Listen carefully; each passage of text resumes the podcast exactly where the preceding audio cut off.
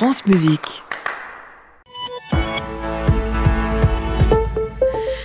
Les dernières informations avec Olivier Doré. Bonjour Olivier. Bonjour Jean-Baptiste, bonjour à toutes et à tous. Des salaires revus à la hausse et un choc des savoirs au collège, toujours très contesté par les enseignants. Cette réforme lancée par Gabriel Attal quand il était encore ministre de l'Éducation nationale nourrit la colère des professeurs, mais aussi des chefs d'établissement et de certains inspecteurs qui sont appelés donc à faire grève aujourd'hui.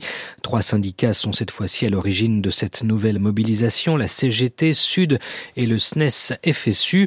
Ils dénoncent les groupes de niveau en français et en mathématiques. Ce système qui concerne les classes de 6e et de 5e est ingérable et contraire à leurs principes, soulignent les opposants.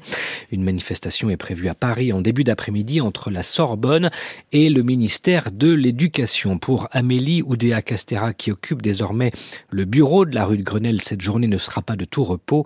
La ministre doit en effet répondre aux questions des députés de la Commission des affaires culturelles et d'éducation.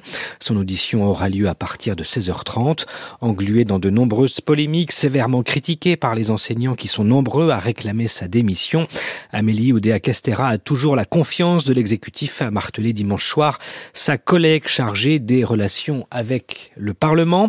Un exécutif qui pourrait annoncer aujourd'hui les noms des ministres délégués et des secrétaires d'État qui vont donc compléter le gouvernement Attal.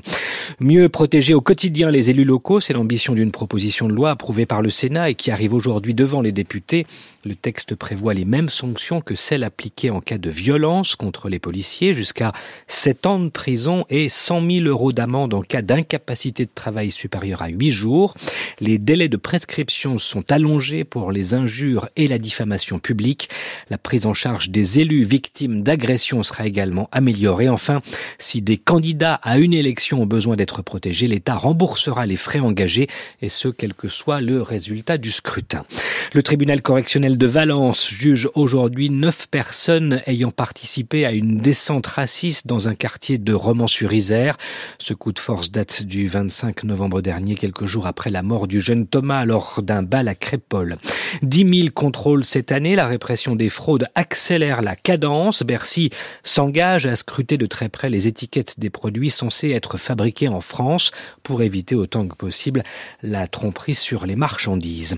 Macky Sall restera président jusqu'au 15 décembre prochain. C'est en tout cas le souhait du Parlement sénégalais qui, hier soir, a voté la prolongation de son mandat jusqu'à l'organisation d'une nouvelle élection prévue donc à la fin de cette année. Vent debout, l'opposition dénonce toujours ce matin un coup de force institutionnel doublé d'une dérive autoritaire. Enfin, bientôt cinq mois de guerre entre Israël et le Hamas. Le chef de la diplomatie américaine est de nouveau dans la région pour tenter d'imposer une trêve. Anthony Blinken doit se rendre aujourd'hui en Égypte et au Qatar, deux pays qui, on le sait, jouent les médiateurs depuis le début du conflit. Pendant ce temps, les raids israéliens se poursuivent dans la bande de Gaza. L'armée de l'État hébreu dit avoir engagé des combats rapprochés à Ragnounès, l'un des fiefs historiques du Hamas. Ces dernières heures, des frappes ont également visé la ville frontière de Rafah où s'entassent plus d'un million trois cent mille personnes qui ont fui les combats. À suivre, Jean-Baptiste Urbain, le reportage de Louis-Valentin Lopez qui nous dresse ce matin le portrait d'un tout nouveau musicien du Quatuor Eben. Vous revenez demain dès 7h. Bonne journée Olivier Doré. Bonne journée à vous, à demain. À réécouter sur francemusique.fr.